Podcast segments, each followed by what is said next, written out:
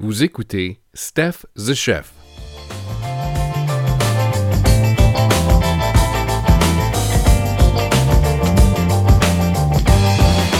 Bienvenue à Steph the Chef, épisode 2.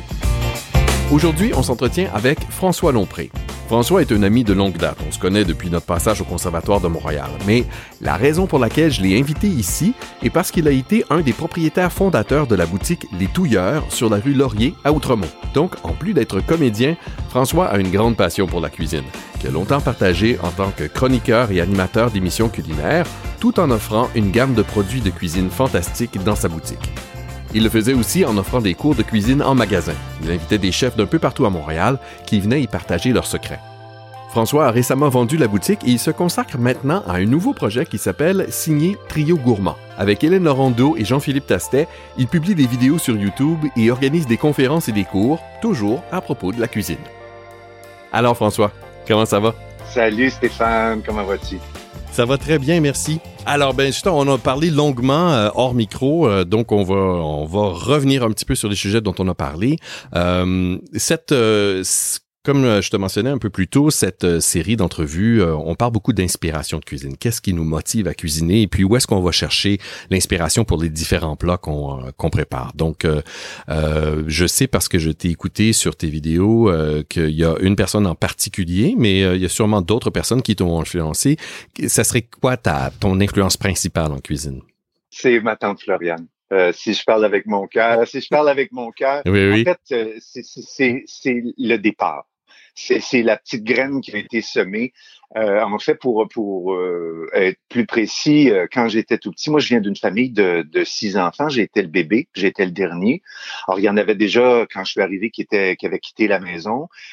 Et ma mère, quand tu as six enfants, il y a un homme qui travaille et puis une grande maison à entretenir, tout ça. C'était une femme qui cuisinait très très très bien, mais qui, qui cuisinait, je vous dirais plus euh, euh, c'était pour la nécessité, euh, pour qu'on mange bien tous les jours, qu'on en ait, puis c'était en grande quantité, puis c'était toujours très bon, entendez-moi bien, c'est pas parce que c'était pas bon, c'était Mhm. bien, mais j'avais aussi la sœur de mon père qui était ce qu'on appelait à l'époque une vieille fille. Euh, Oui. c'est une, une- femme célibataire de certain âge, et puis, mais qui avait un, qui- des, je dirais, des, des, des une qualité de cuisine euh, parce qu'elle était toute seule, puis elle expérimentait, elle était curieuse. Euh, moi, j'ai hérité de, je me rappelle de, de, de d'anciens fascicules qui s'appelaient Sel et Poivre. Tu sais, les, les, les- ça, ça Oui. vraiment mon âge, là. Oui, Des- oui, et le mien aussi. de cuisine qu'elle avait reliées dans des cartables, tout ça. Puis ça, ça a été une partie de mon héritage. Mais Floriane, elle cuisinait vraiment très bien. Puis c'était un peu moche parce que ma mère qui travaillait fort pour arriver à sortir des, des, des tourtières et puis des pâtes à viande, puis des tartes, puis des ça, c'était aligné sur le comptoir, ça sentait merveilleusement bien, bon. Mais quand ma tante arrivait pour le souper ou pour le réveillon, elle arrivait avec sa bûche qu'elle avait faite, elle volait la vedette à ma mère. C'est Ah oui. sûr, on disait, on était tous pommés devant ces trucs, c'était extraordinaire. Je trouvais toujours un peu ça injuste. je me disais, ma mère qui a travaillé comme une fois, puis là, ma, ma tante qui arrive, elle n'a pas d'enfant, elle était toute seule, elle était toute pimpante, elle, était belle, elle arrivait avec une belle bûche, avec, tu sais, avec- elle avait fait même des petites figurines, des petits champignons avec du marzipan, là, de la, Oui, oui, oui, la Ah, d'amande. ah, de la pâte d'amande, c'était extraordinaire. Puis ma mère, ben voilà. Or, euh, ma mère, je trouve qu'elle a été euh, une sainte dans du je pense. Or, indéniablement, Floriane a été pour moi mon, c'est de par sa curiosité puis sa volonté de faire euh, beau et bon. Euh, c'était un petit peu plus fancy que ma mère. Ça nous a Mhm. poussé à, ça pousse la curiosité à aller plus loin un peu. Aussitôt est-ce que quelque tu as- chose de neuf, là, elle voulait, elle voulait goûter. Elle voulait l'essayer. Oui, oui. Puis est-ce que tu faisais de la cuisine avec elle? Oui, ah, oui, Oui? oui, oui, beaucoup. Euh, je, euh, je me rappelle de, de, de, de sessions de poulet chasseur euh, euh, qu'elle me montrait, que je fais encore aujourd'hui par cœur. Tu sais, Mhm. c'est, puis elle était douée autant en salé qu'en sucré. Elle avait la dent sucrée, puis ses desserts étaient toujours très spectaculaires. Mais je dirais que en salé aussi, je me rappelle de, de gigots d'agneau extraordinaire qu'elle faisait, même à l'époque. Là, euh, moi, si je me rappelle, l'agneau, euh, ça faisait pas partie du, du décor, euh, disons, culinaire du Québec de ce temps-là. Euh, autant qu'aujourd'hui, tu sais, puis même il y a de l'agneau local à cette heure. À l'époque, l'agneau, ça venait toujours de Nouvelle-Zélande. Oui, oui, c'est ça. Puis facilement, les gens se plaignaient que ça goûtait la laine. Exactement. voilà, c'est ça. Mhm. Alors, OK, donc beaucoup avec Floriane. Et puis, euh, mais puis après ça, bon, évidemment, tes horizons se sont beaucoup élargis par la suite. Euh, parce que je sais que, euh, entre autres, chez les Touilleurs, vous offriez des cours de cuisine avec des chefs d'un peu partout à travers l'île de ben, Montréal. ça, Stéphane, ça, a été ma, ça a été mon école mm-hmm. à moi parce que ça a été ma formation parce que avec les années, en fait, tout ça a commencé quand on, avec le magasin, à un moment donné, on s'est dit, euh, ce qui nous distinguerait le plus, en fait, ce serait d'ajouter une cuisine euh, dans le magasin pour euh, compléter l'expérience parce qu'on peut parler toute la journée de cuisine, mais tout d'un coup, quand on en voit se faire, puis quand on sent le résultat quand on, on, on, sent la noix torréfiée ou qu'on sent le braisé cuire. Ou Alors, les, les, là, les, les, les, odeurs se sont ajoutées dans le magasin, puis je trouvais que ça, ça venait compléter de façon euh, intuitive et de façon évidente l'expérience que les gens venaient chercher chez nous. Mm-hmm. Ça a beaucoup cautionné notre savoir. Les gens nous ont pris beaucoup au sérieux avec ça. Puis là, on s'est mis à inviter des chefs parce qu'on avait beaucoup la visite en fait de chefs euh, qui venaient s'équiper euh, au magasin, puis moi j'en profitais, un fou dans un fou de poche, J'en profitais, entre autres, un des premiers c'est Patrice Demers, mm pour pas le nommer, qui est le plus grand pâtissier qu'on a au Québec. Maintenant, ça, bon, on parle de Stéphanie Labelle aussi, de chez Rhubarbe, il y en a beaucoup qui se sont ajoutés, puis c'est le fun parce qu'il y a une belle relève. Mais Patrice a été vraiment un précurseur hein, au Québec euh, parce que il est d'une d'une rigueur, Patrice absolue et d'une curiosité. Et euh, ça, ça a été un de ceux qui m'a marqué le plus dans justement dans sa rigueur. Et puis j'ai beaucoup appris. Alors ça, ça a été un des premiers. Puis là, ça a fait boule de neige. Puis, euh, ben, toutes ces années ont passé. Euh, et là, c'est ajouté à ça trois ans de, de télévision. Euh, on avait notre émission Les Touilleurs sur Art TV. Tout à fait. Et euh, on a beaucoup invité, en fait, les mêmes chefs qui venaient déjà chez nous, avec lesquels j'avais déjà beaucoup de facilité. Et on avait déjà, ça se sent, hein, ça, à l'écran, quand tant beaucoup d'affinité avec quelqu'un ou des, des c'est qu'on a une expérience commune, une complicité, c'était formidable. Alors, on a fait ça aussi pendant trois ans, mais au fil du temps, on a fait 1664 cours auxquels j'ai assisté puis que j'ai animé euh, avec euh, des, des, des, gens comme Fissounir Khan, chef turc qu'on a ici à Montréal, euh, Marie-Fleur Saint-Pierre, euh, de chez Tapéo, euh, de chez Messon, Patrice Demers, je veux dire, je pourrais tous les nommer. C'est, ils ont tous passé chez nous. Quel privilège ça aura été de les présenter. Euh, je vous dirais, chaque fois que je les présentais, il fallait que je me pince parce que je me disais, je suis chez moi, dans la cuisine de notre magasin. J'avais le privilège de recevoir ces chefs-là d'une qualité et d'une générosité exceptionnelle. Je, je, gobais ça, moi, je veux dire, j'avais juste du plaisir à partager ben, ça aux gens. Mhm. C'était vraiment phénoménal. C'est pour ça que là, j'ai bâti sur du solide, dans le sens où là, je me suis attaqué à, une fois que les touilleurs, euh, le magasin a été vendu, ben là, je voulais retrouver un peu ça parce que c'est c'est l'aspect du magasin qui me manquait le plus. Fait que je me suis mis à offrir des cours justement à des corporations ou à des groupes privés comme ça. On passe des soirs ensemble sur Zoom. Mhm. Ben oui, oui, la pandémie oblige. Euh, les actions de Zoom ont passé à travers le plafond. Euh, oui. oui, mais c'est sympathique comme concept justement de, de, pouvoir présenter. Tu me disais hors micro tout à l'heure que tu leur présentes des apéros, des euh, différents plats, et puis que des gens cuisinent pas nécessairement avec toi à ce moment-là, mais ils peuvent ensuite repartir avec la recette et les techniques que tu leur as montrées pour pouvoir le réaliser ensuite. Oui, oui, oui. Puis tu sais, sans se prendre la tête aussi. En fait, c'est ce qui effraie beaucoup, j'ai réalisé avec les années, c'est ce qui effraie beaucoup les gens, c'est quand ça devient euh, trop complexe, trop pointu. Euh, on veut un peu démocratiser. En fait, le but de tout ça, là, moi, ma démarche de démocratiser, d'en parler de la cuisine, c'est de donner aux les gens, en fait, au lieu de, de donner du poisson, c'est de montrer à pêcher mm-hmm. un peu l'idée. Oui, oui. C'est, euh, je trouve que c'est intéressant quand on comprend un peu l'arrière d'une technique euh, qui nous apparaît un peu compliquée. Quand on la comprend puis qu'on on, l'a un peu désamorcé, les gens, les gens se sentent plus en confiance.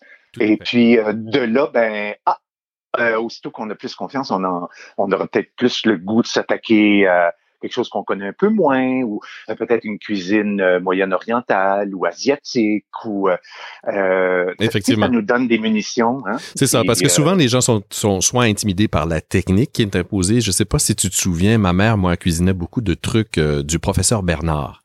Oh, Seigneur. oui. oui. Et puis, c'était formidable. C'était formidable, c'était délicieux, mais on parlait de vaisselle hors micro aussi là. Ça faisait parce qu'il fallait un, un, plat différent pour chaque ingrédient. Enfin, c'était facilement une cuisine très compliquée, euh, mais ça n'a pas besoin d'être euh, si compliqué que ça. Euh, puis les gens sont intimidés par ça aussi, ou ils ont peur de faire des erreurs en faisant des combinaisons qu'ils ne connaissent pas. Euh, Est-ce que la coriandre, ça va vraiment avec ça, par exemple, ou euh, des choses comme ça? Mais c'est l'intérêt de, de, démocratiser, c'est bon, ça vient avec l'expérience, mais ça vient aussi avec. C'est pas grave si on fait des erreurs. Tu sais, c'est euh, ben, c'est pas de la chirurgie là qu'on est en train. Des fois, il y a des erreurs. Il y a, des fois, il y a des erreurs euh, gagnantes aussi. Oui, tout à fait. Des erreurs heureuses que je pourrais dire. tout à fait. Oh ben ça c'est bon, on va le refaire. Exactement. Il y a beaucoup, il y a, de grandes percées scientifiques dans tous les domaines en fait qui sont dus à des erreurs où on, on cherchait un effet en particulier ou un résultat particulier et puis euh, ben on, se retrouve avec quelque chose complètement. bon exemple, hein? Exactement, tout à fait. tu, parles toujours, et que ça fait longtemps qu'on se connaît, là, ça fait quoi? Ça fait 30 ans que j'ai terminé le conservatoire. C'est à peu près ça qu'on a qu'on se connaît. Et tu parles de, de cuisine toujours avec euh, autant de passion. C'est c'est vraiment quelque chose, une euh. caractéristique qui est propre à toi, cette euh, l'engouement et l'énergie que tu apportes à ce sujet-là. Euh, qu'est-ce que, qu'est-ce que ça représente pour toi, la nourriture ou la cuisine? Tu sais, bon, on a parlé des influences un petit peu, mais euh, qu'est-ce que ça représente pour toi? Pour que ça soit de l'amour? C'est de, l'amour. Mm-hmm. C'est euh, ouais, c'est, c'est fou, hein? Ben, on a le même parcours, hein, Stéphane. Euh, mm-hmm. on, a été, on a eu la même formation au conservatoire comme comédien, mais j'ai réalisé que finalement j'étais vraiment en quête d'amour tout le temps parce que je me suis beaucoup posé la question comment ça se fait que j'ai voulu être comédien? Qu'est-ce qui nous Puis il y a toujours une petite volonté d'être aimé, hein? Oui. En, en, arrière de tout ça, il y a Et puis j'ai réalisé que la cuisine avait exactement la, même, la même, fonction. Euh, mais je te dirais qu'au-delà de ça, moi, euh, de me retrouver euh, avec euh, soit de la famille ou des amis autour euh, d'une table à partager euh, quelque chose que j'ai fait ou que quelqu'un d'autre a fait, ça a peu d'importance en fait. Ce partage-là, et je me rappelle, euh, la productrice déléguée de notre émission nous disait, François, oh, partage, euh, dis pas trop ce mot-là, ça fait un petit peu euh, Eucharistie ou, ou tu sais. Hein. mais je disais, non, mais c'est le vrai mot. Et euh, faut pas s'en cacher. Moi, c'est cette communion-là que j'ai toujours aimé. En fait, c'est la raison, c'est le repas, mais c'est tellement aussi tellement d'autres choses. Cette réunion-là autour d'une table pour moi où euh, tout arrive, mais et, c'est comme un c'est comme un prétexte. Oui. Euh, et là, les gens s'ouvrent, euh, que ce soit avec ou sans alcool. Quand on partage quelque chose de bon avec les gens, euh, on va tout de suite échanger sur ah ben, c'est drôle moi je le fais comme ça, euh, ben, je vais peut-être le faire comme ça la prochaine fois. Ou la prochaine fois tu ça aussi. Il y a un partage d'emblée qui se fait euh, et puis ça vient aussi beaucoup de l'enfance. Euh, euh ça m'a ça m'a marqué moi euh, jeune la cuisine. C'était important. C'était le lieu où on se retrouvait, tout le monde a les, leurs activités, nous à l'école, nos parents euh, à gagner leur vie, tout ça, mais ce moment-là, ça a été beaucoup charrié peut-être à travers les années. C'est un cliché de dire ça, mais c'est vrai. Oui, c'est un cliché parce que c'est vrai. Parce que ça se produit. Parce que c'est vrai. Oui. Et puis, moi, il n'y a pas beaucoup de choses que j'aime tant que... En fait, J'aime tout, moi, de, de, de ces étapes-là. Euh, de prendre un livre de recettes et de m'en inspirer, de le feuilleter un peu, puis de d'ouvrir, puis de dire, ah, c'est ce que je fais ce soir ou c'est ce que je fais pour recevoir les amis la prochaine fois. Et là, j'ai un plan.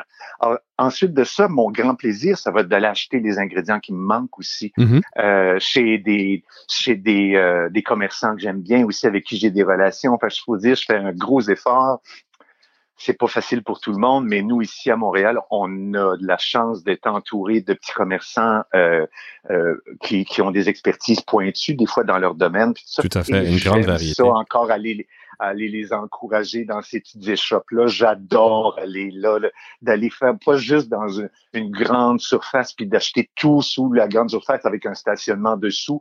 Non, J'aime ça marcher, rentrer là. Steve à Vieille Europe. Bonjour, mon Steve, comment ça va? J'ai besoin d'un fromage espagnol aujourd'hui. J'ai besoin d'une viande de grison pour parce que je fais. J'ai besoin.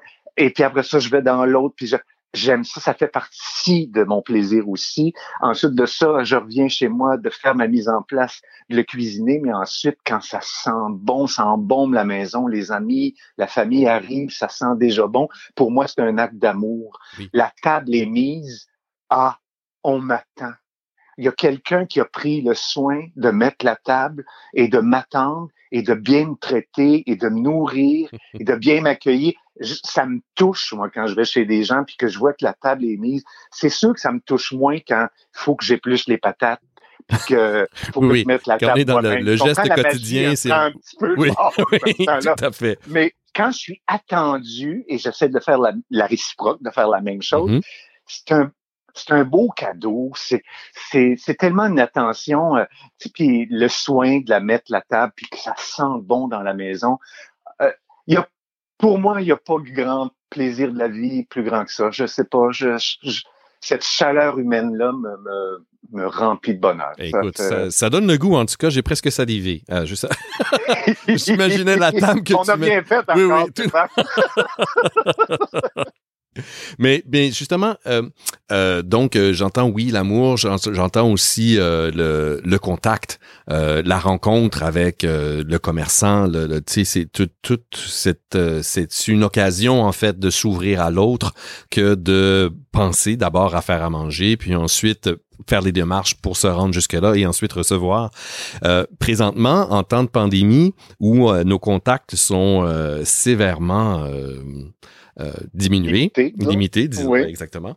Euh, comment est-ce que tu continues d'alimenter ce, désir de contact-là euh, quand on, en a beaucoup moins? Est-ce que tu y, tu y parviens? J'y parviens. vivant seul maintenant, j'ai on, a droit de, recevoir, recevoir une bulle, dont un couple ou une personne à deux mètres. Euh, ça, fait je fais des, des, des mini, mini, mini parties. puis au lieu d'en faire un, j'en fais dix. Mais euh, j'invite comme ça, euh, ça reste encore important pour moi, ce partage-là. Euh, vous pouvez mettre un autre mot là, si ça vous tente, mais moi, ça, ça reste que c'est un mot-là qui me vient, oui, oui. Euh, que, que j'aime. Puis euh, avec euh, en fait le, job que je me suis donné là, de faire des capsules puis de partager ce que j'aime le plus, on dirait que là j'ai la, la, la, la, volonté de le partager autrement. En fait, ça se fait. Il n'y a pas les odeurs, bien entendu, il y a pas le, mais je le partage quand même. Et puis je me dis, on va, on va y revenir.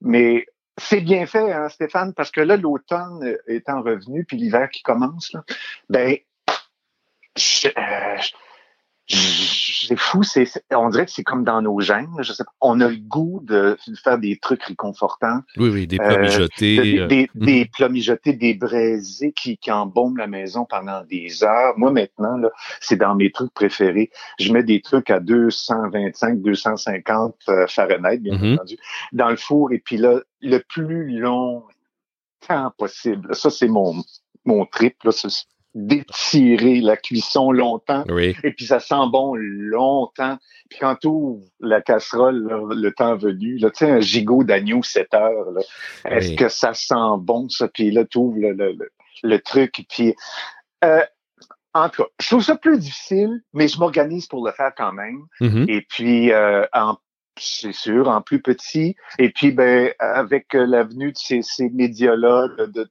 je m'arrange pour partager quand même. Je, me, tire mon épingle du jeu. C'est sûr que c'est plus difficile, on a hâte là, de, de, de, revenir. en fait, les mêmes cours, là, j'ai-tu hâte de les donner avec du vrai monde, puis que j'imagine, c'est qu'on puisse.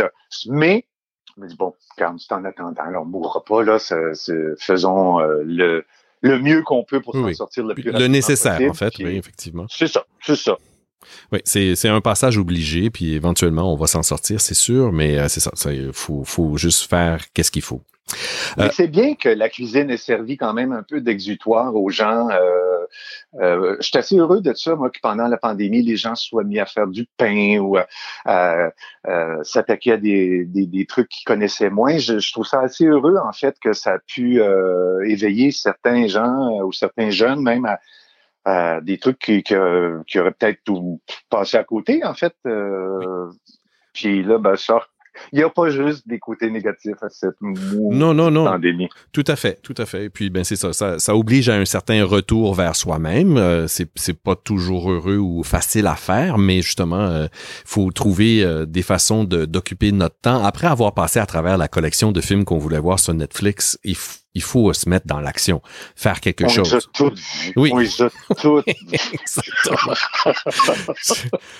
c'est, euh, il y a des moments, c'est un peu pénible parce qu'on sait plus là, est-ce que je reste sur Netflix ou est-ce que je vais sur Amazon Prime ou est-ce que tu sais, euh, est-ce que je trouve, y, a-tu, mais finalement c'est à peu près toute la même offre un peu partout et une fois qu'on a fait le tour, faut juste attendre ben, de puis il y en a pas beaucoup. Alors entre temps, ben on peut s'occuper à faire ça pour euh, nos proches ou juste pour soi-même de cuisiner des choses pour soi-même. Ça fait du bien quand même. Oui. ça fait partie de. C'est comme une, une, hygiène personnelle. C'est euh, quelque chose qu'on fait pour soi. C'est bon pour sa santé euh, mentale et physique. Euh, et, le, le et, plus que ça, en fait, quand on cuisine soi-même avec les ingrédients qu'on connaît, on sait ce qu'on a mis dedans. Mm-hmm. et moi, j'aime beaucoup cette idée de contrôler euh, ce qu'on mange, de pas, en fait, de pas être tributaire et prisonnier euh, de ce qu'on nous impose. Parce que c'est sûr que plus tu manges des trucs euh, faits euh, d'avance, que c'est pas toi qui, ou quelqu'un de la maison qui, qui, a fait, ben tu contrôleras pas ton sel, tu contrôleras pas ton gras, tu contrôleras pas euh, tes trucs. Et puis c'est là qu'on je me rappelle pendant toutes les années qu'on donnait des cours euh, de cuisine, euh, les gens disaient toujours, mais mon Dieu, mais les chefs utilisent tellement de sel, c'est incroyable. C'est, c'est, mais je disais, et les chefs aussi, la première chose qu'ils disaient, oui, mais monsieur, madame, le sel le plus dangereux, c'est pas celui qu'on met dans l'eau, que vous voyez, mhm. c'est celui que vous ne voyez pas. C'est celui dans le truc préparé ou dans vos céréales que vous vous, vous doutez pas qu'il y a du sel là-dedans, ben il y en a parce que pour conservation, parce que machin, parce que industriel, oui, mm-hmm. il y en a. Alors que si vous faites des trucs chez vous là, vous contrôlez vos il y en a pas de souci. Alors, si on pouvait revenir à une cuisine faite maison de plus en plus, il y a beaucoup de trucs de santé qui tomberaient parce que on mange tellement de trucs sans s'en apercevoir quand on mange des trucs industriels et qu'on achète tout fait. Euh, bien entendu, de plus en plus, il y a des, des trucs faits euh, avec amour euh, par des producteurs, des plus petits producteurs, mais aussitôt que vous le faites pas vous-même, dites-vous que vous contrôlez pas ce qu'il y a dedans. Et puis, ben, c'est ça. Les gras peut-être qui auront été mis dedans ne seront pas des gras que vous allez préconiser. Et puis le, taux de sel non plus. Et mm-hmm. puis bon, ainsi de suite.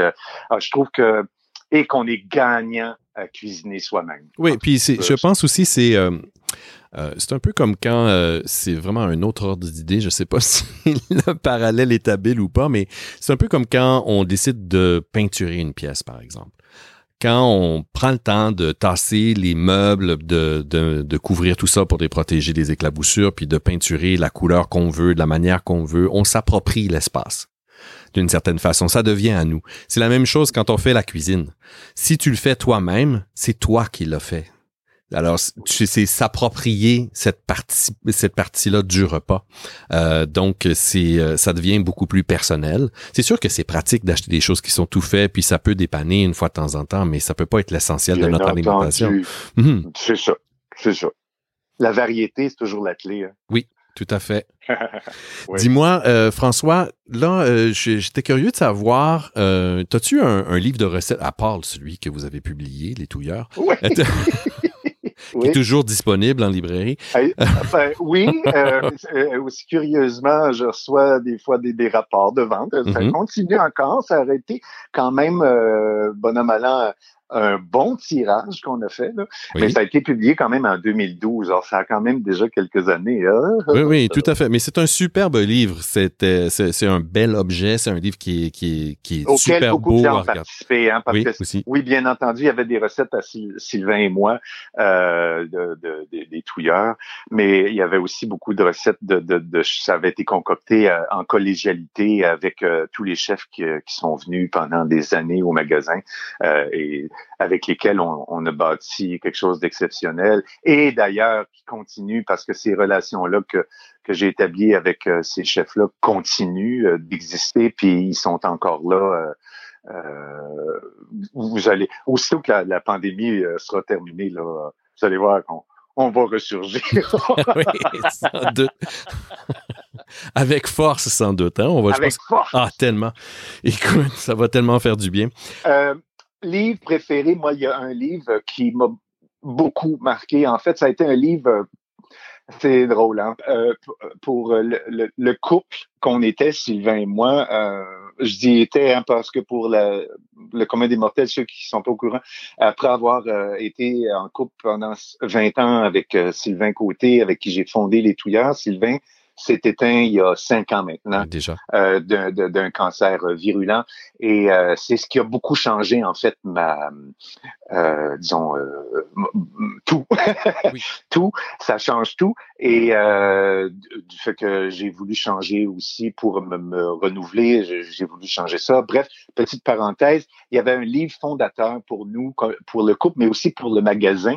Ça a été un livre qui s'appelle Dean in DeLuca euh, Dean and DeLuca. Connais-tu ça, toi? Non, euh, ça me dit rien. Je suis curieux. Dean and DeLuca, ça a été euh, à New York le magasin d'articles de cuisine et de plats préparés maison pour emporter qui a eu un succès mais méga et c'était avec c'était magnifique. Ça existe encore, en mm-hmm. fait, mais ça a été dépassé par de de nouveaux trucs, entre autres euh, à New York, c'est la nouvelle vedette en, cuisine maintenant. Le magasin s'appelle Italy.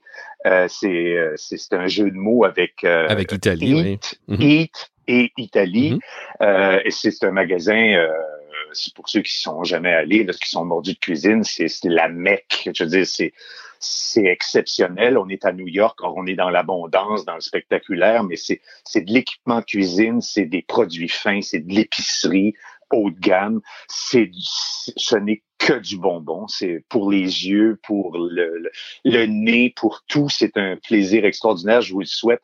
Mais l'ancêtre de ça à New York, c'était Dean DeLuca, qui était euh, Monsieur Dean et Monsieur DeLuca, qui sont qui sont des Italiens d'origine de New York, euh, qui ont bâti ça et ça a été pour nous euh, un, un, point de départ extraordinaire. Et il y avait là-dedans la fameuse recette euh, de euh, voyons, euh, on a, Les de blanquette de veau, la blanquette de veau euh, de, de Dean et de Luca, qui était la recette fétiche de Sylvain euh, qu'on aurait faite. Et puis ça, ça a été le, départ. C'est un livre pour ceux qui cuisinent avec des images. Courez pas au magasin, vous achetez ça, vous allez être bien déçus. Il n'y a pas une photo. Il n'y a pas une photo. Non, c'est vraiment une Bible, un gros livre blanc euh, avec une belle typo Dean Deluca sur le dessus, fondé en, je me rappelle, 1980, quelque chose. Et puis euh, voilà, il faut aimer la cuisine pour euh, peu le, feuilleter, le lire, tout ça, mais c'est une Bible. Et puis ça a été un, un, point de départ. Ça a été un livre fondateur pour moi. Mm-hmm. c'est italien, bien entendu, mais ouvert aussi sur le monde, comme New York en fait l'est, euh, avec plein de petites influences, une belle cuisine, euh, pas si compliquée que ça, mais bien faite, une cuisine généreuse, euh. OK, fait Dean très, DeLuca. Très important. Oui, très important. Puis là, maintenant, aujourd'hui, Oui. si tu, euh, je te dirais que euh, mes livres de chevet sont beaucoup, euh, euh, pour ne pas le nommer, euh, Otolenghi, euh, qui, qui, qui c'est une, une cuisine moyenne orientale. Euh, vraiment un chef exceptionnel. Euh, euh, je dis moyenne orientale parce que euh, elle est euh, d'origine arabe, mais juive aussi. Or, ça fait un, des fois des influences libanaises, syriennes, euh, marocaines, Oui. c'est un, un mélange de tout ça. Et euh, euh, gros, gros, gros regard. euh, il y a une loupe beaucoup sur le légume. Et là, il y a son le tout nouveau qui vient de sortir la, la, en bon, en fait, la version originale est en anglais, qui s'appelle Flavor. Mhm. Euh, mais euh, en français, ils Flaveur, je pense, la- euh, non, Non? c'est saveur. C'est saveur. Ils l'ont fait saveur et euh, il y a une version euh, québécoise OK, qui en vient de sortir et euh, adaptée vraiment pour ici. Euh, ça nous parle. Puis ceux qui sont euh, végétariens ou même végétaliens, euh, c'est un livre à avoir parce que c'est c'est magnifique. Ou flexitarien et- aussi. Oui, Oui, c'est Oui. bon pour les. Voilà, moi, je suis ça. un omnivore, je mange de tout, là, mais euh, c'est Ouais, bien d'être tous les tariens, tous les tariens Oui, ça. là, sont- vont être contents. C'est drôle que tu m'en parles parce que justement, je m'entretenais la semaine dernière avec euh, avec Mathieu Despatie, qui est le chef exécutif de chez euh, Julien Leblanc, qui est un grand traiteur de, de Montréal. Et puis c'était un de ses livres de chevet aussi. Justement, il disait avec le nouveau guide alimentaire, le fait qu'on doive manger, que notre assiette devrait être euh, à moitié remplie de légumes, c'est une excellente source d'inspiration pour ça parce que euh, à un moment donné, on se des cocombes puis des tomates. il y a, d'autres choses que des salades vertes qu'on peut se faire. Peut-être, euh, toi, ton expérience personnelle en cuisine, est-ce que tu es quelqu'un qui improvise, c'est-à-dire qui part avec une, euh, avec quelques ingrédients et qui euh, met les choses ensemble puis advienne que pourra, ou euh, ben, avec ton expérience, tu as une bonne idée d'où est-ce que tu t'en vas, ou est-ce que tu es quelqu'un qui, comme un musicien classique, euh, suit la partition euh, sans déroger? Ça va Mhm. dépendre, ça va dépendre de ce que je Mhm. fais. Euh, bien entendu, plus tu as de connaissances, plus tu as d'expérience, plus tu es capable de te dégager de la recette un peu, puis de prendre un peu de liberté. Mhm. Euh, mais ça, c'est assis sur des connaissances. Il faut que tu saches que tel et tel truc vont bien ensemble, que ça, c'est une belle association. Mais ça, tu peux pas l'apprendre comme Mhm. ça. C'est pas, il y a pas, y a pas des listes comme ça. Il faut que ça vienne, faut que t'en aies fait, faut que tu aies de l'expérience. Puis c'est, c'est, c'est pas triste à dire parce que en fait c'est formidable, mais la cuisine, c'est, c'est vraiment, ça s'additionne de fois en fois. Euh, tu sais, tu fais un tel truc, puis tu dis ah la prochaine fois là, je vais le cuire juste un peu plus, ça va, ça va être plus fondant, ça va être, ça manque un petit peu, ça, ça va ajouter à tel truc. Ah puis le sel, faudrait peut-être y aller un peu plus mollo. euh, Mhm. ils nous disent du... bon euh, tous ces trucs là je dirais les, les- la, la réponse facile ce serait quand je fais de la pâtisserie je, je vais vraiment suivre la partition parce que il y a des trucs Ça ne pardonne à, pas. à respecter ça ne pardonne pas il y a des trucs de base euh, en fait c'est parce que en pâtisserie c'est une question chimique il y a des liens à faire il y a des c'est un peu comme le même principe qu'une vinaigrette une vinaigrette là c'est c'est quand même fou quand on pense à ça, c'est d'allier un corps gras avec un corps acide. Oui. Et puis, ça se fait pas. euh, et ça se mélange pas. Par contre, quand on bat rapidement, il y, a- il y a une émulsion qui se fait. Il y a, y a une capacité de l'huile d'enrober, de chaque molécule d'huile, d'enrober chaque particule euh, D'acide. de- d'acide. Et, et là, il y a, il y a, ça s'appelle ça le phénomène d'émulsion. Ça, ça existe. Ben, c'est la même chose en, chi- en- la chimie s'applique pour le, le, le- les desserts. C'est la même chose. Il y a des étapes très importantes. Le beurre et le sucre au début, il faut que ce soit euh, bien battu ensemble. Des trucs desquels on peut pas sortir. Par contre, une fois qu'on maîtrise ça, je dirais que même en pâtisserie, il y a des trucs où là on peut improviser. Euh, je vais ajouter euh, des essences, je vais ajouter euh, des ingrédients comme de la cardamome parce que je, ah, je, je trouvais que mon gâteau banane avec ça, ce serait intéressant parce que j'ai déjà goûté cardamome. Alors la partition, va pouvoir à un moment donné s'élargir avec les connaissances que je vais avoir acquises dans, euh, avant ça. Mais il y a des bases qui se changent pas. Alors qu'en salé, c'est plus souple. on a plus de latitude. C'est plus souple. Il y a plus de latitude, quoique, ben, quand je viens de parler de la vinaigrette, c'est du salé, euh, mais c'est un phénomène naturel qui existe que quand on le connaît, on peut le maîtriser un peu plus, puis on peut l'amener plus loin. Fait que, euh, mais ça vient avec l'expérience. Puis c'est ce qui est formidable, c'est que l'expérience, à chaque fois qu'on fait quelque chose, ben, on a un bon repas. C'est pas plat. Mm-hmm. euh, puis là, la prochaine fois, prochaine expérience, puis là, on se bâtit comme ça, puis on, devient meilleur. Puis euh, l'échange avec les amis aussi autour de... Moi, je suis entouré de gens qui ne parlent que de ça dans... Fait que j'ai pas de, des fois, j'ai pas de mérite. Je veux dire, le matin, on se lève et on parle de ce qu'on va manger le soir. Fait que c'est le projet de la journée. J'adore ça. oui, moi aussi. C'est, c'est, oui, parce qu'en fait, c'est la rencontre ultime à la fin de la journée. Euh, on s'est donné des petites courses chacun à faire, puis des petites missions, puis un tel fait ci, un tel fait ça, puis la, la fameuse rencontre dont on parlait tantôt, ben là, elle a lieu, puis c'est, comme le projet de la journée euh, se, se, se, matérialise, et puis là, c'est le bel échange. Euh, j'aime ça. Tout à fait. C'est des, des prétextes. Tout à fait. Ben, c'est, en fait, c'est, c'est une des beautés de la vie. on peut, euh, pour certains, il y a des fois quand on est, euh, quand le geste devient répétitif puis routinier, on, devient, ah, faut encore cuisiner ou il faut encore manger, mais euh, que, que hum, c'est un incontournable. On a besoin de se nourrir pour être capable de fonctionner convenablement. Alors autant apprécier le fait de préparer ça puis d'y penser, de mettre un peu d'attention à ça, ça enjolive le restant de la journée. À mon sens à moi. Oui. Ça fait toute la différence. Et puis, me permets-tu d'ajouter un ben, truc euh, euh, qu'on met vraiment technique, mais mon Dieu que c'est... Euh, je dirais que s'il y a un truc là, que je mettrais un peu en exergue, là, que, que, que j'ai appris là, au, au, fil de toutes ces années-là de, de, de, côtoyer des chefs, tout ça, la, la chose qui ressort le plus, c'est vraiment élémentaire, là, c'est de goûter en cuisine. Oui, le plus souvent possible. Euh, à chaque étape. Euh, et puis là, on, on, devient comme un peu euh, euh, en lien très étroit avec ce qu'on cuisine parce qu'on sait où on est rendu. Et puis, c'est pas à la fin, quand vient le moment de servir, juste avant de servir, qu'on goûte parce que c'est trop difficile de rattraper. Mm-hmm.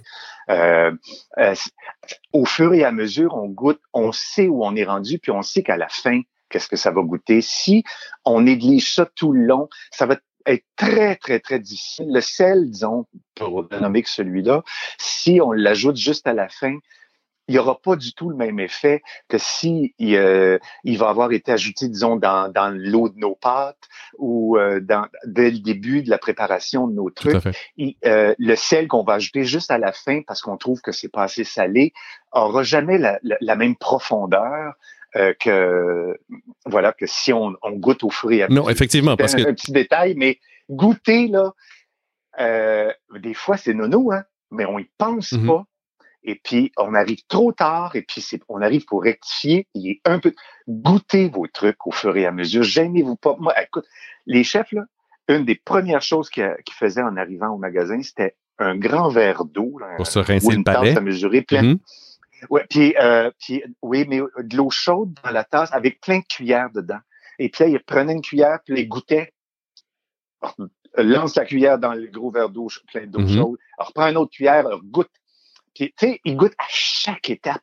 Et je les voyais faire à chaque fois, puis je me dis, ah, c'est brillant parce que tu, tu fais qu'un avec ton plat parce que tu, tu le connais. Oui. Là. À force de l'avoir goûté, tu sais qu'est-ce qui est. Et ça, tu peux pas te tromper à un moment donné. Euh, c'est de se faire confiance aussi. aussi. Tu fais confiance en ton jugement, puis euh, voilà.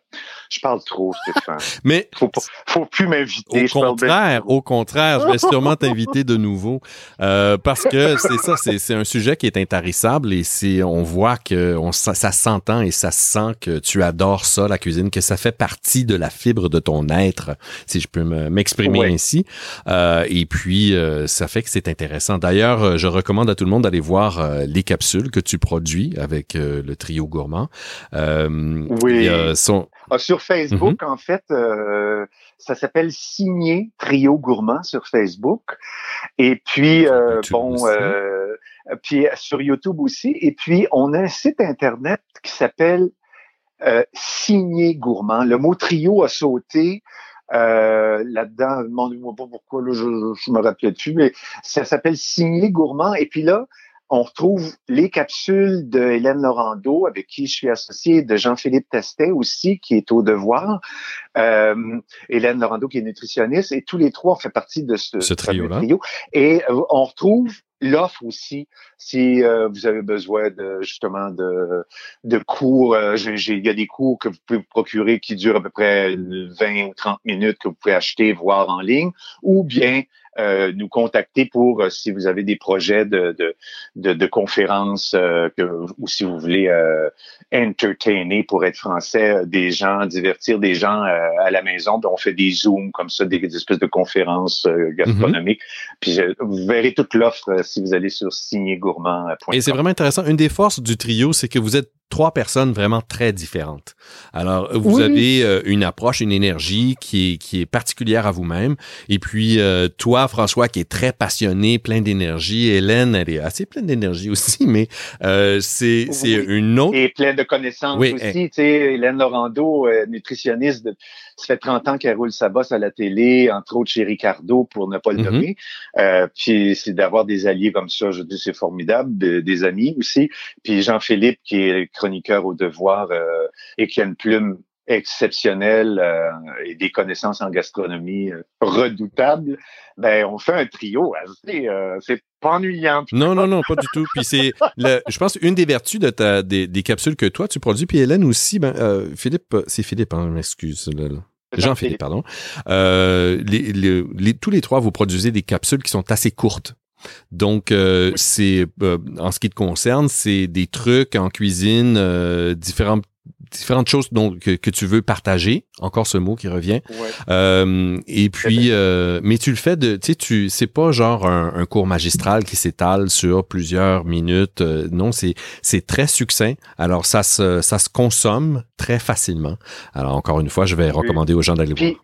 Comme j'ai, j'ai si souvent dit aux gens qui venaient au magasin euh, prendre des cours de cuisine, je disais toujours, la cuisine est faite d'une infinité de petits gestes Mhm.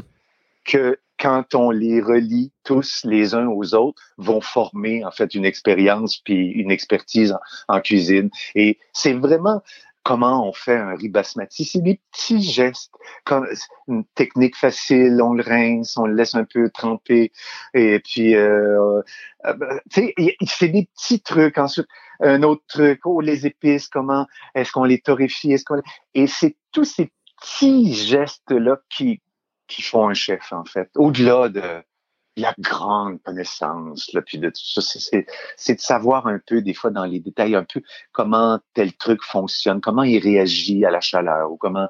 C'est, c'est vraiment le fun. C'est sans fin, en fait. C'est ça qui est réjouissant. Oui. J'ai pas besoin de mourir de suite, là. Il y a encore... euh, il y a encore à apprendre. Ah oui, certainement, certainement. Ben, écoute, François Lompré, euh, merci pour ce- cet entretien très intéressant. Euh, Merci à toi. Et puis, j'espère qu'on aura l'occasion de se reparler euh, dans le cadre de ce podcast et puis de se Ah, croiser bien. Avec un grand plaisir. C'est ça. Alors, En fait, ça serait le fun de cuisiner ensemble. ben oui, tout à fait. Donc, l'invitation est lancée une fois qu'on se retrouvera à- sans restriction sociale. On, on fera ça sans, sans aucun doute. Eh bien, c'est comme ça que se termine l'épisode 2 de Steph the Chef. Si vous avez aimé, je vous encourage à vous abonner au balado pour ne pas manquer d'épisodes. Je vous rappelle qu'on a passé un bon moment avec François Lompré, ancien propriétaire de la boutique Les Touilleurs et maintenant membre du Trio Gourmand. Vous pouvez d'ailleurs trouver François et ses partenaires sur le web au signegourmand.com et sur YouTube. Il s'agit de chercher Signé Trio Gourmand pour accéder à leur capsule. Merci d'avoir été là et à bientôt.